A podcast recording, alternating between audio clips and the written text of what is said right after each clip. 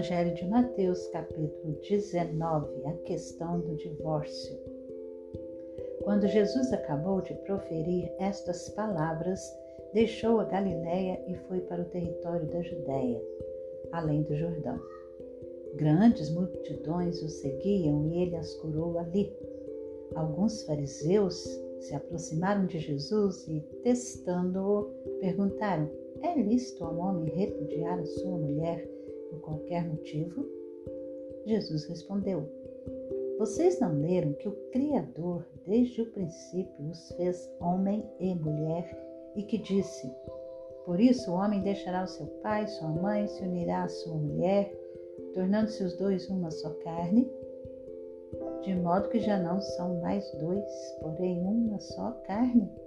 Portanto, que ninguém separe o que Deus juntou. Os fariseus perguntaram: Então, por que Moisés ordenou dar uma carta de divórcio e repudiar a mulher? Jesus respondeu: Foi por causa da dureza do coração de vocês que Moisés permitiu que vocês repudiassem a mulher. Mas não foi assim desde o princípio. Eu, porém, lhes digo: quem repudiar a sua mulher, não sendo por causa de relações sexuais ilícitas, e casar com outra, comete adultério.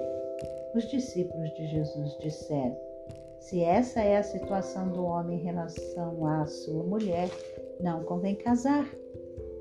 Jesus, porém, lhes respondeu: nem todos são aptos para aceitar este ensinamento, mas apenas aqueles a quem isso é dado.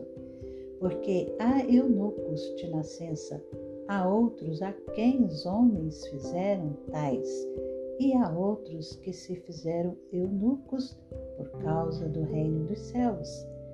Quem é apto para aceitar isto? Que aceite. Jesus abençoa as crianças então trouxeram algumas crianças a Jesus para que ele lhes impusesse as mãos e orasse, mas os discípulos os repreendiam. Jesus, porém, disse: Deixem os pequeninos e não os impeçam de vir a mim, porque dos tais é o reino dos céus. E, tendo-lhes imposto as mãos, retirou-se dali.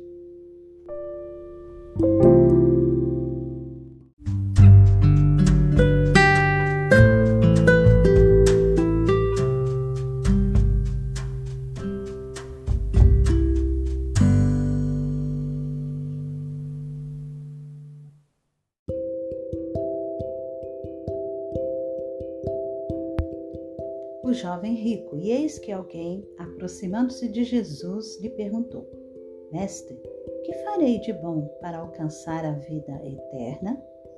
Jesus respondeu: Por que você me pergunta a respeito do que é bom?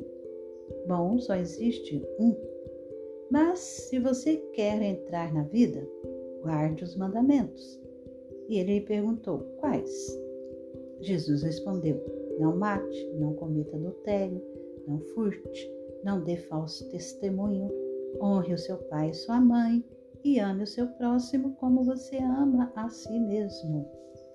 O jovem disse: Tudo isso tenho observado. O que me falta ainda? Jesus respondeu: Se você quer ser perfeito, vá, venda os seus bens, dê o dinheiro aos pobres e você terá um tesouro nos céus. Depois, venha e siga-me. Mas o jovem, ouvindo esta palavra, retirou-se triste, porque era dono de muitas propriedades. O perigo das riquezas. Então Jesus disse aos seus discípulos: Em verdade lhes digo que um rico dificilmente entrará no reino dos céus. E ainda lhes digo que é mais fácil um camelo passar pelo fundo de uma agulha do que um rico entrar no reino de Deus. Ouvindo isto, os discípulos ficaram muito admirados e perguntaram: Sendo assim, quem pode ser salvo?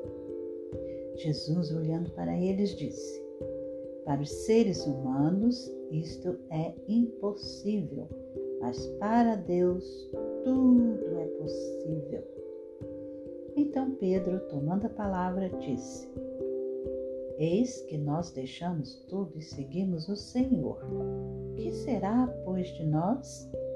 Jesus lhes respondeu: Em verdade lhes digo que na regeneração, quando o Filho do Homem se assentar no trono da sua glória, vocês que me seguiram também se assentarão em doze tronos para julgar as doze tribos de Israel.